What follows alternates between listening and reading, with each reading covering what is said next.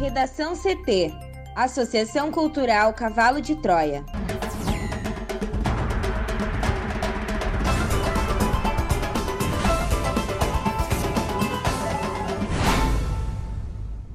Olá, eu sou Amanda Hammermiller. Eu sou Juliana Preto. E eu sou Thaís Uchoa.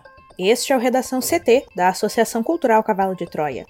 Hoje é quinta-feira, dia 16 de setembro de 2021.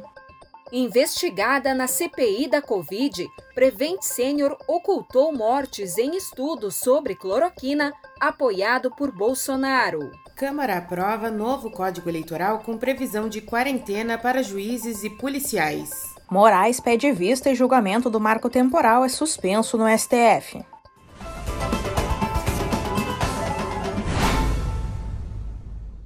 Plano de saúde Prevent Senior ocultou mortes de pacientes que participaram de um estudo realizado para testar a eficácia da hidroxicloroquina associada à azitromicina para tratar Covid-19. As informações foram obtidas pela Globo News a partir de um dossiê.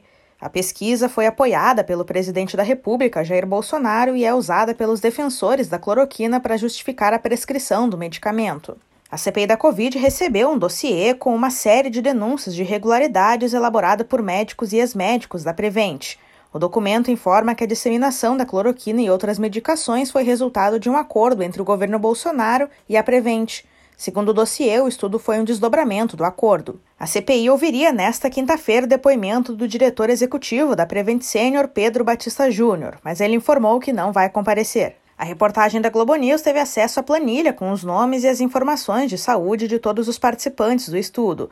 Nove deles morreram durante a pesquisa, mas os autores só mencionaram duas mortes. Áudios, conversas em aplicativos de mensagens e dados contraditórios relativos à pesquisa, divulgados pela própria Prevent e apoiadores do estudo como Bolsonaro, reforçam a suspeita de fraude. A operadora informou por nota que sempre atuou dentro dos parâmetros éticos e legais e, sobretudo, com muito respeito aos beneficiários. O estudo chegou a ser submetido à Comissão Nacional de Ética em Pesquisa e aprovado, mas o órgão suspendeu a pesquisa por constatar que a investigação começou a ser feita antes da aprovação legal. Até hoje, no entanto, o estudo é usado pela própria Prevent Senior para justificar a prescrição da cloroquina aos seus associados. Ao longo da CPI, foram várias as menções. A Câmara dos Deputados concluiu na madrugada desta quinta-feira a votação do projeto de lei complementar 112-11, que cria o novo Código Eleitoral. O texto agora segue para análise do Senado, e entre os destaques apresentados pelos partidos, os deputados aprovaram a emenda do deputado Bom Gás do PT do Rio Grande do Sul e retiraram o trecho do texto que proibia que provedores de redes sociais e aplicativos de mensagens adotassem critérios de censura de ordem política, ideológica, artística ou religiosa na moderação de conteúdos de candidatos a cargos políticos. Deputados de oposição ao governo disseram que o projeto remetia à MP das fake news, publicada na semana passada pelo presidente Jair Bolsonaro e que foi devolvida ao executivo pelo presidente do Senado, Rodrigo Pacheco. Durante a sessão, o presidente da Câmara, Arthur Lira, afirmou que Bolsonaro enviará à casa um projeto de lei que trate da remoção de conteúdos por redes sociais. E na principal votação, os deputados retomaram o tema da quarentena. Por 273 votos a 211, eles aprovaram a emenda que passa a exigir o desligamento de cargo quatro anos antes da eleição para juízes, membros do Ministério Público, policiais federais, rodoviários federais, policiais civis, guardas municipais, militares e policiais militares.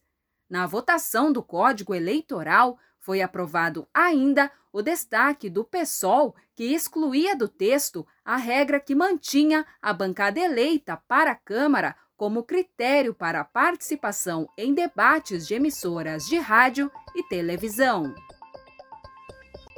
O ministro Alexandre de Moraes, do Supremo Tribunal Federal, pediu vista, ou seja, mais tempo para analisar o caso e adiou o julgamento do marco temporal das terras indígenas pela Corte.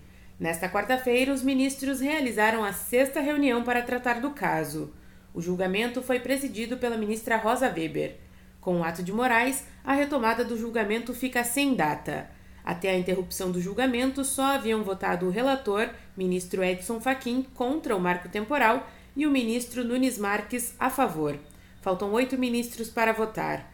De maneira geral, a tese do marco temporal, se vencedora, introduziria uma espécie de linha de corte para as demarcações.